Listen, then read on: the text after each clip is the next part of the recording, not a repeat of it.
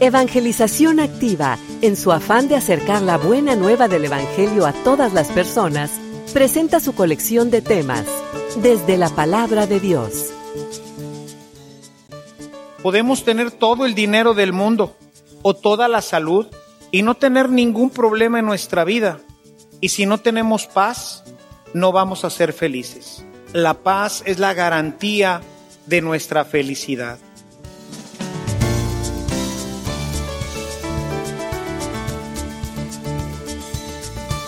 Este servicio te llega gracias a la aportación económica de nuestros suscriptores.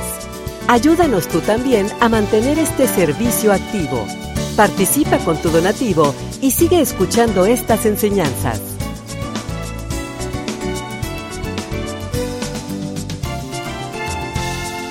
Esperamos que al escucharlos, la semilla del Evangelio dé fruto en tu corazón. Con ustedes, el Padre Ernesto María Caro.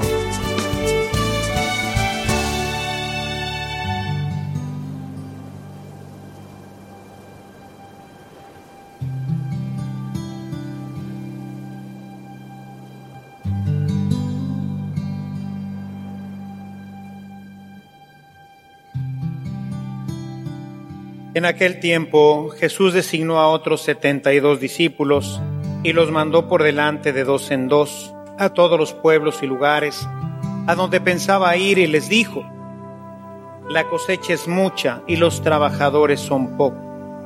Rueguen por tanto al dueño de la mies que envíe trabajadores a sus campos. Pónganse en camino, yo los envío como corderos en medio de lobos. No lleven ni dinero, ni morral, ni sandalias, y no se detengan a saludar a nadie por el camino. Cuando entren en una casa, digan, que la paz reine en esta casa. Y si ahí hay gente amante de la paz, el deseo de paz de ustedes se cumplirá. Si no, no se cumplirá. Quédense en esa casa, coman y beban de lo que tengan, porque el trabajador tiene derecho a su salario.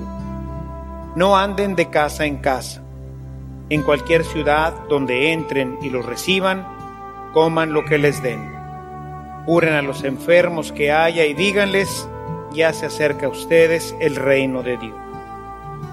Pero si entran en una ciudad y no lo reciben, salgan por las calles y digan, hasta el polvo de esta ciudad que se nos ha pegado a los pies nos lo sacudimos, en señal de protesta contra ustedes. De todos modos sepan que el reino de Dios está cerca. Yo les digo que en el día del juicio Sodoma será tratada con menos rigor que esa ciudad. Los setenta y dos discípulos regresaron llenos de alegría y le dijeron a Jesús, Señor, hasta los demonios se nos someten en tu nombre. Él les contestó, vi a Satanás caer del cielo como el rayo. A ustedes les ha dado poder para aplastar serpientes y escorpiones y para vencer toda la fuerza del enemigo y nada les podrá hacer daño. Pero no se alegren de que los demonios se les sometan. Alégrense más bien de que sus nombres están escritos en el cielo.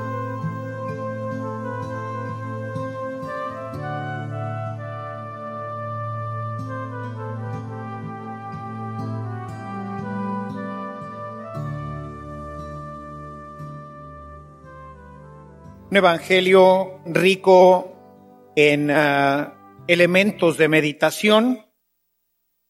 Ordinariamente iría el tema, pues, en el tema de la predicación. Jesús que envía a predicar. Pero interesante el tema, y es donde quiero hacer hoy el centro de nuestra reflexión, que los envía, sí, a prepararle un lugar. Pero el tema que propone es, y lleven y déjenles la paz. Si nosotros revisamos el Evangelio de Juan, vamos a encontrar que la paz es uno de los elementos que más se repiten. Continuamente Jesús habla del tema de la paz. Y es que la paz es fundamental. Podemos tener cualquier tipo de situación, hermanos. Pobreza, enfermedad, cualquier tipo de dificultad. Pero si mantenemos la paz, nuestra vida y nuestra familia sobre todo se mantiene en una tesitura de felicidad, de alegría. Las cosas caminan. Podemos tener todo el dinero del mundo o toda la salud y no tener ningún problema en nuestra vida. Y si no tenemos paz, no vamos a ser felices. La paz es la garantía de nuestra felicidad. Pero ¿qué es la paz? Bueno, pues la paz es una experiencia interna que proviene de la falta de la angustia. ¿Cómo se produce la angustia? ¿Por qué se pierde la paz? Se pierde porque se crea un valle, un gap entre lo que tengo y mis posibilidades y lo que quiero. Pongo un ejemplo. Quiero una casa nueva. La anhelo. Pero reviso mis posibilidades económicas y digo, no puedo, pero la quiero. Se genera en este gap, se genera la angustia. Y la angustia automáticamente me quita la paz. Estoy angustiado. ¿Por qué estás angustiado? Es que quiero una casa nueva, porque esta no sé, o un carro nuevo, o los niños un juguete nuevo, o quiero pasar, quiero titularme. Pero no puedo con las matemáticas y quiero ser ingeniero, pero no puedo con las matemáticas. Y ahí va sufriendo y batallando. Y no puede. Se pierde la paz. Y en el colegio una de las normas que puse desde el inicio. El colegio, como ustedes saben, que no sepan, pues ahora saben, es un colegio de alto rendimiento. ¿Qué quiere decir un colegio de alto rendimiento? Es un colegio en el que tienes que aprender al menos tres lenguas, en donde todas las clases se llevan en una lengua extranjera, en este caso en inglés, y aprendes otra lengua nueva, además de perfeccionar el español. Esto genera que no haya personas que puedan realizarlo fácilmente. ¿Por qué? Pues porque no todos tenemos estas capacidades, ¿no? Hay gente que batalla, por ejemplo, con las lenguas, pues va a batallar en el colegio. Hay gente que no tiene la capacidad, porque además los programas son sumamente intensivos, porque es para prepararlos para lo que es ya en la preparatoria, los bachilleratos internacionales, ¿verdad? El BI que le llaman, y otro tipo de bachilleratos que requieren muchísimo estudio, mucha concentración, requieren una preparación particular. Entonces necesitan un entrenamiento. Bueno, existen diferentes colegios aquí en Monterrey que se llaman así, colegios de alto rendimiento. No todos los niños pueden en un colegio de alto rendimiento. A veces nos llega un niño que no tiene esa capacidad. Lo vemos en el primer año. A veces su examen pues lo hace bien, su examen de admisión, pero conforme va avanzando el año, lo vemos que no puede, que sí quiere, o que para poderlo lograr tiene que perder su infancia.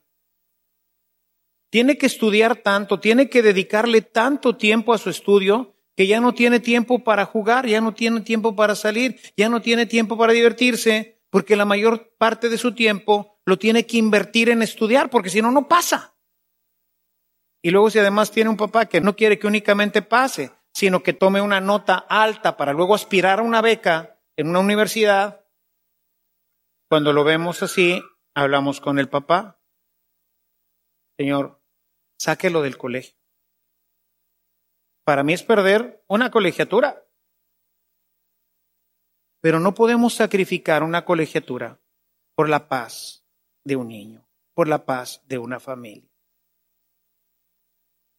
La paz es lo más valioso en nuestras vidas. La paz es lo que hace que la familia pueda disfrutar lo poco o mucho que tenga. A veces la gente pierde su trabajo y luego consigue un trabajo que no está tan bien remunerado como el que tenía previamente. Y la persona quiere mantener el estatus, los gastos que tenía anteriormente, cuando ahora ya no puede. ¿Qué produce eso? Angustia. Y esa angustia en las personas va a provocar pleitos, dificultades. Se va a perder la paz. Hay que bajarle al gasto. A lo mejor hay que sacar a los niños de los colegios particulares, o bajarle a las cenas, o bajarle a las cosas que comemos, en fin, ajustarme a mi presupuesto. Si sigo ansioso con esto, y eso no quiere decir, lo he dicho otras veces, que no lo aspire. Claro, aspiro a regresar nuevamente a ese puesto. Pero ahorita no puedo. Y como no puedo, tengo que cambiar esto. ¿Y por qué no podemos cambiar esto? ¿Por qué se genera ese gap? Ese se va a generar siempre, esa brecha entre lo que quiero y lo que tengo. Pero ¿qué pasa si en esa brecha, si en ese espacio meto a Dios? Y Dios llena mis necesidades, llena mis inquietudes. Es importante estar en un colegio de alto rendimiento. Hombre, claro, por supuesto, maravilloso. ¿Y eso quiere decir que con ello voy a triunfar? No. Lo aspiro. Pero no me angustia. Yo toda mi vida estudié en colegio público. Hice universidad en la Facultad de Ingeniería Mecánica aquí en Monterrey. Y siempre aspiré, siempre aspiré a una universidad americana que mis papás no podían pagar. Pero no me quitaba la paz. Pero nunca dejé de soñar con ello. Y bueno, pues será ya de sacerdote muchos, muchos, muchos años después. Terminé mi carrera, trabajé, hice la maestría aquí también en Monterrey. Luego me fui al seminario también aquí en Monterrey. Luego fui a estudiar a Roma, pero no quería yo eso. Yo quería una universidad americana. Así que, estando en Roma, había la posibilidad del doctorado. Así que pues, hablé con mi obispo, hablé con el obispo de Cincinnati, apliqué en una universidad americana, me aceptaron para hacer ahí el doctorado y a los no sé cuántos años, ¿verdad? Fui a una universidad americana a estudiar. Pero Dios llena el corazón. Y mientras tanto hay paz. No dejo de soñar, no dejo de aspirar con la casa, esa maravillosa que vi, que me gusta mucho, o el carro, o la carrera. Pero tengo que estudiar la carrera haciendo el bachillerato internacional? Pues no. Y eso no quiere decir que vaya a frustrarme y no vaya a ser un excelente ingeniero, médico, abogado, lo que sea. Porque eso va a depender de otros factores, especialmente el que yo lo haga con paz, con serenidad, con alegría. Y por eso no debemos perder la paz. Y Jesús la ofrece. Mi paz les dejo, mi paz les doy. ¿Y qué dice Jesús, Juan 14, 27? No se las doy como se las da el mundo, porque la paz del mundo es una paz pasajera. Ahorita la tenemos y luego la perdemos otra vez. Porque ya sucedió otra situación en mi vida, porque ya volví a entrar en angustia, porque entre lo que quiero y lo que tengo no siempre se me da. Y entonces otra vez pierdo la paz. No, mi paz les dejo, mi paz les doy, no como se las da el mundo. Y aquí es en donde entra un tema que van a decir, otra vez, Padre, el tema de la vida espiritual. Hay que llenar el corazón de Dios para que Dios llene todas nuestras necesidades, para que Él sea el que satisfaga todos nuestros anhelos, de tal manera que entonces mi vida queda en equilibrio. Si lo puedo tener, hombre, qué bueno. Pero si no, no pasa nada. O sea, no pierdo la paz. Pienso en los muchachos, ¿no? Que aspiran a muchas cosas, a tener un príncipe valiente, ¿no? La princesa. Y nos imaginamos así como es, cara, su cuerpo, sus talentos, ¿no? Y de repente la encontramos, pero no me hace caso. Ay, Carlito. Y aspiro, y quiero, y estoy enamorado, estoy enamorada, pero no me hace caso. Y entonces me frustro, me angustio y pierdo la paz. Y luego ando de malas con mi papá, con mi mamá, con mi hermano. Dejo de estudiar porque anhelo. ¿Y está mal eso? No. No hay equilibrio. Qué bueno que lo quieran. Ya les he platicado el caso de mi sobrina allá en Cuernavaca, ¿no? De este muchacho que no sé, tres o cuatro años, no sé cuánto tiempo la pretendió y mi sobrina no le hacía caso, ¿verdad? Pero este perseveró y finalmente se casó con ella. Tres o cuatro años, no sé cuántos, muchos. No se trata de perder nuestros sueños, hermanos. Creo que incluso Dios los va posibilitando porque cuando tenemos paz podemos pensar, podemos tener serenidad, hay alegría en nuestras vidas. ¿Quién quiere andar con un chavo todo agüitado y todo frustrado y enojado porque no me haces caso, verdad? Porque a veces no avanzamos en nuestras empresas? Pues precisamente por eso, porque estamos angustiados, porque estamos más preocupados por el puesto, más preocupados por el dinero, más preocupados por otras cosas, cuando de eso se encarga el Señor. Busca primero el reino, lo demás viene por añadidura. Y no dejes de soñar, Dios quiere bendecirte.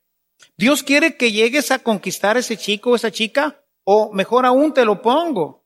Dios quiere que hagas un excelente matrimonio. Y tú piensas que con esta chica, porque está bien guapa, porque está bien bonita, porque es muy talentosa, o no sé por qué, te llamó la atención y estás enamorada, enamorado. Pero Dios dice, yo conozco sus corazones, no van a jalar. No va a funcionar. Porque el que funcione no quiere decir que es porque está uno muy bonito, ¿ah? Si no, nomás el mío hubiera funcionado. No jala por eso. Hay factores y todos los esposos que están ahorita aquí con nosotros lo saben.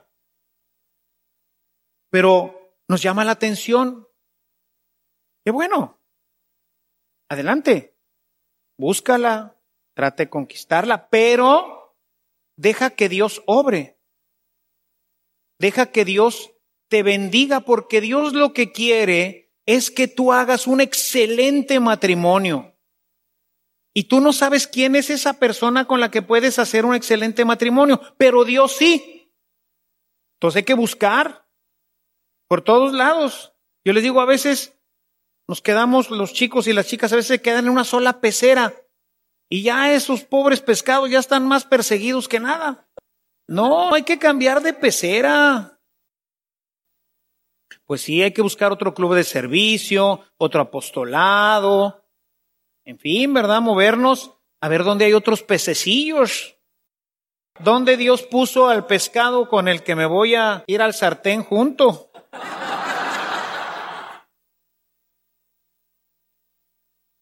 Eso se llama libertad. Le dejas a Dios la libertad en tu vida. Y entonces tú estás en paz. ¿Por qué? Porque tengo, primera cosa, primera certeza en mi vida. Dios quiere lo mejor para mí. ¿O que papá no lo quiere? Si Dios es mi padre, quiere lo mejor para mí. ¿A poco los niños sabemos, o los jovencitos, sabemos qué es lo bueno, verdaderamente bueno para nosotros? Creemos, ¿verdad? Esto es lo mejor. Y por eso a veces nos enojamos con nuestros papás porque no nos lo dan. Y entonces, ¿qué hacemos? Perdemos la paz. Porque no somos libres. Porque no creemos. Porque no confiamos. Habrá algún papá medio locuaz, ¿verdad? Que venga de experiencias, sí hay, ¿no? Que viene de experiencias bien terribles en su casa y luego las proyecta en la suya, ¿no? Y pues sí, lastima a los hijos y no tiene sensatez, no lo está haciendo el darle o negarle un permiso al hijo o a la hija, no es una situación pensada, procurada por su bien, sino porque trae algún problema por ahí atorado. No es lo común. Lo común es que el papá busque siempre lo mejor. Y esto ocurre en nuestro ámbito humano, en donde decíamos, bueno, pues el papá pudo haber tenido una experiencia bien terrible, ¿verdad? Y no deja salir a la hija con nadie porque a lo mejor tuvo con sus hermanas o con él mismo, no sé, una experiencia terrible en este sentido. Y dice, todos los hombres y todo el mundo es, no puede salir, así que aquí vas a hacer tu noviazgo y aquí los voy a ver y no puedes ir al cine y no puedes y no puedes. Ir. Hay Carlitos, ¿verdad? No es lo común, pero existe.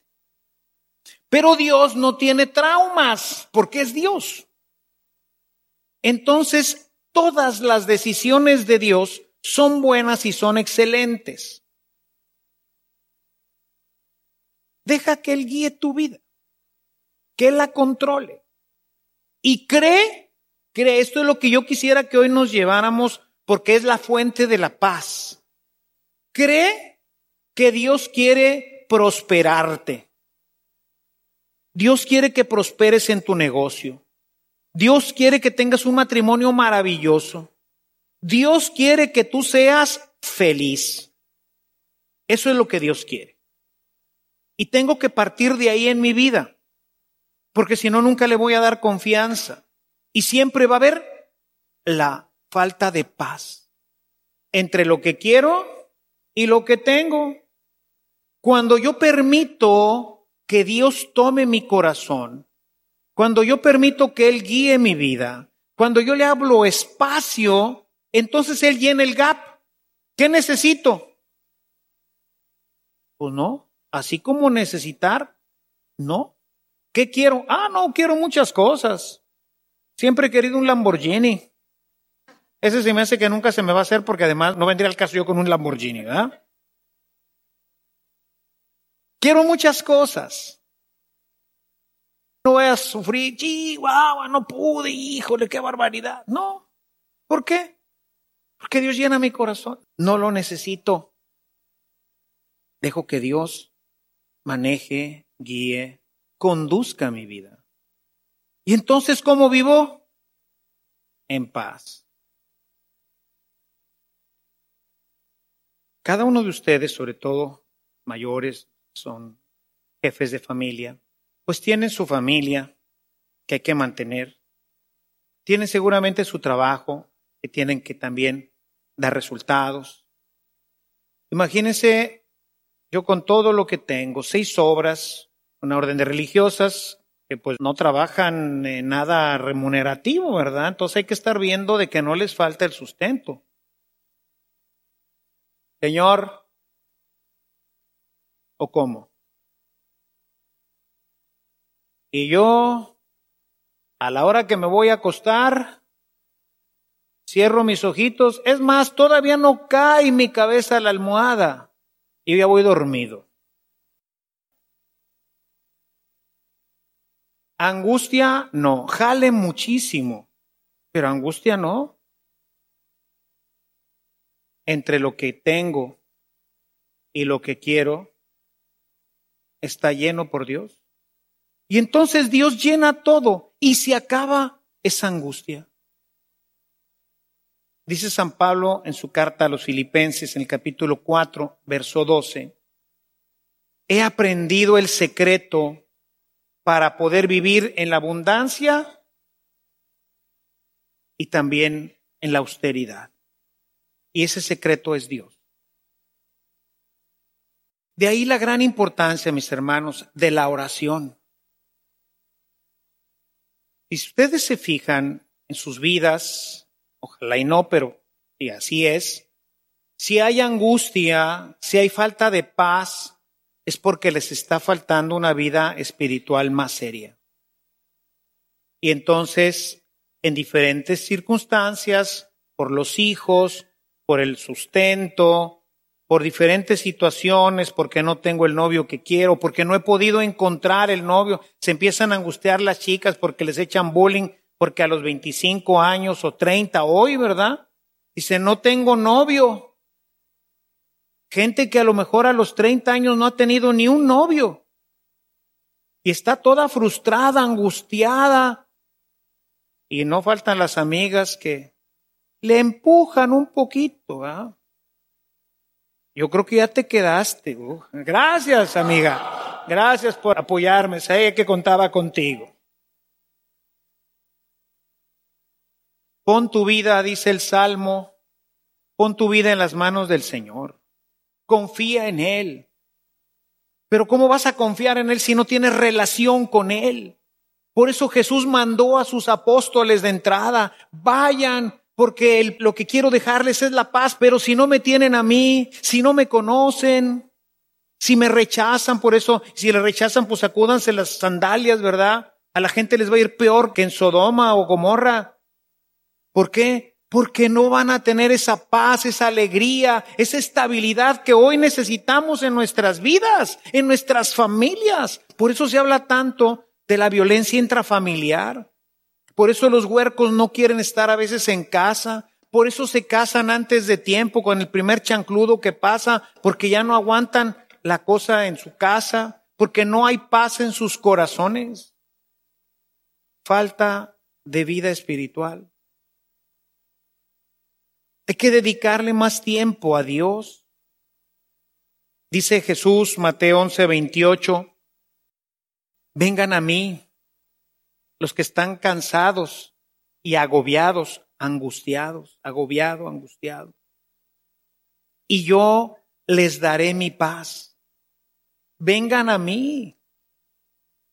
Ahí andan todos preocupados porque no salió el negocio, porque no me dijo que sí la chica o el chico, porque las cosas no fueron como yo esperaba, porque no pude alcanzar esa meta y en vez de venir a estar un rato en silencio en el Santísimo, ahí te vas a una cantina, echarte unos tragos, te vas a buscar un placer, te vas a buscar un amigo, una amiga, etcétera. Y si en ese momento recuperas algo completamente transitorio para luego seguir en tu mismo problema, en tu depresión, en tu angustia. Dios quiere para nosotros una vida plena. Y la vida plena se llama vivir con paz. Pero no se puede tener si no tenemos una relación seria con Dios.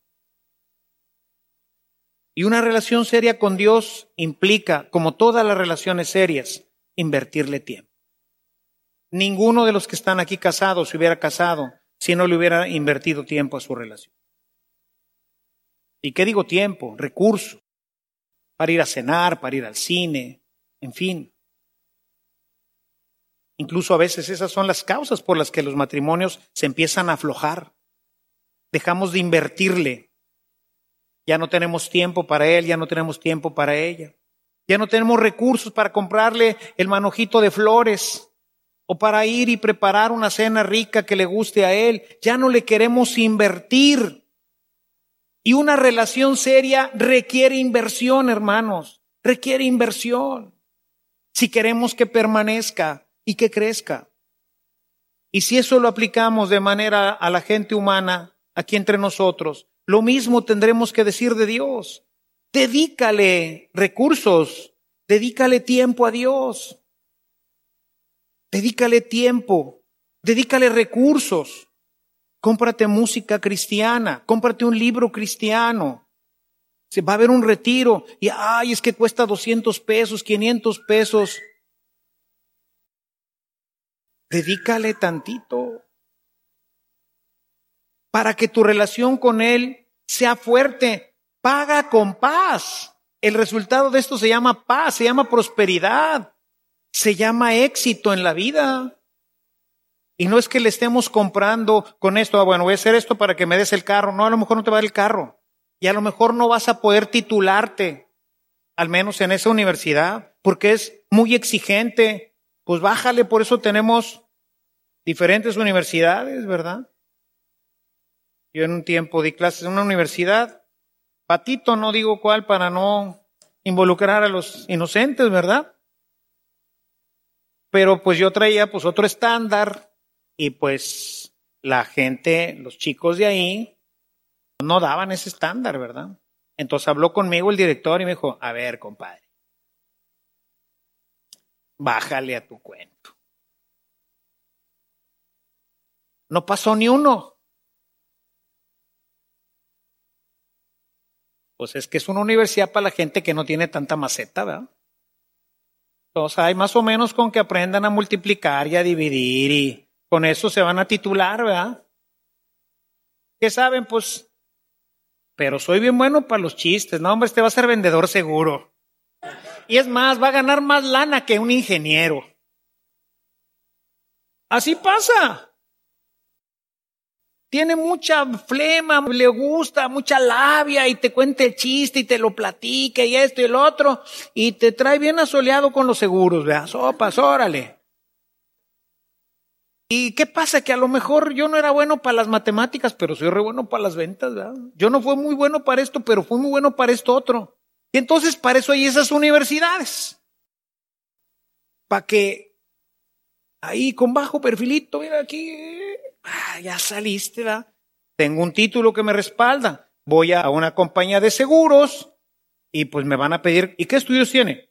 Soy ingeniero. Ah, pase el ingeniero, por favor. No vas a ver si sé multiplicar y si sé calcular una línea de transmisión. No, no, no. Pero mire, me sé todos los chistes nuevos. Y yo le aseguro que si me suelta la chamba, le voy a dar resultados. Y jala. No, en el TEC ni a la puerta, ¿verdad? Hay gente que no puede. Ahorita un amigo hizo unas aplicaciones y bien, ¿verdad? Es de la gente que sí le sube agua al tinaco. Y aplicó para tres universidades en Estados Unidos. Una de ellas me acuerdo que fue el MIT y las otras dos no me acuerdo cuál. MIT, fuera. No lo aceptaron. Otra también, Jaitona, tampoco. Y lo aceptaron en otra. Que digo, todas son buenas, pero dentro de las buenas, pues hay muy buenas, o sea, donde les piden muchísimo puntaje, ¿verdad? No, pues para estas dos no, entró en esta. Cuando uno le suelta su vida a Dios, Dios va a hacer que uno sea feliz vendiendo seguros, o calculando líneas de transmisión, o enviando cohetes al espacio. Pero vas a ser feliz. Va a haber paz en tu corazón. De ahí la importancia de invertirle al Señor. Inviértanle. Inviértale un poquito más de lo que le invierten ahorita. Un poco más de tiempo en tu oración. Inviértele un poquito más de tus recursos al Señor. Date tiempo para la oración en silencio, ahí tranquila, deja que te pacifique. Inviértele. Yo en mi vida, hermanos, esa es la mejor inversión que he hecho. Dedicarle tiempo y recursos a Dios. Y créanme que dentro de todo lo que yo vivo, en general, vivo con mucha paz, con mucha serenidad con todo y que soy bien acelerado y de repente tiendo a perder la paz cuando las cosas no son como yo las espero, Señor rápidamente, y en ese momento a lo mejor ya le mordí la oreja a alguien, ¿verdad? Perfecto no, ¿eh? Perfecto no. Pero inviértanle, vengan a mí los que están cansados y agobiados, y yo les daré mi paz. Queremos pedirte este día, este domingo, Señor, que nos des la paz en nuestro corazón. Hoy escuchamos en la primera lectura, Señor, cómo tú nos consuelas, como una madre consuela a sus hijos en su regazo. Señor, yo no conozco los corazones de mis hermanos, pero tú los conoces y tú sabes que a lo mejor alguno de ellos está angustiado, preocupado. Quiero pedirte que envías a tus apóstoles a traer la paz, que yo sea ese enviado, Señor, a los corazones de mis hermanos para que tengan paz. Tu paz, Señor, para que descienda a sus corazones y para que puedan salir de este templo llenos de alegría, de esperanza, de confianza, con tu paz en el corazón, sabiendo que tienen un Padre amoroso que les ama, que quiere que sean felices, que quiere prosperarlos en sus negocios, en sus estudios. Ayúdanos a soltar nuestra vida y ponerlas en tus manos para que tú la conduzcas y en esa conducción nos dé la paz. Todo esto te lo pedimos por tu Hijo Jesucristo, que vive y reina y que es Dios por los siglos de los siglos.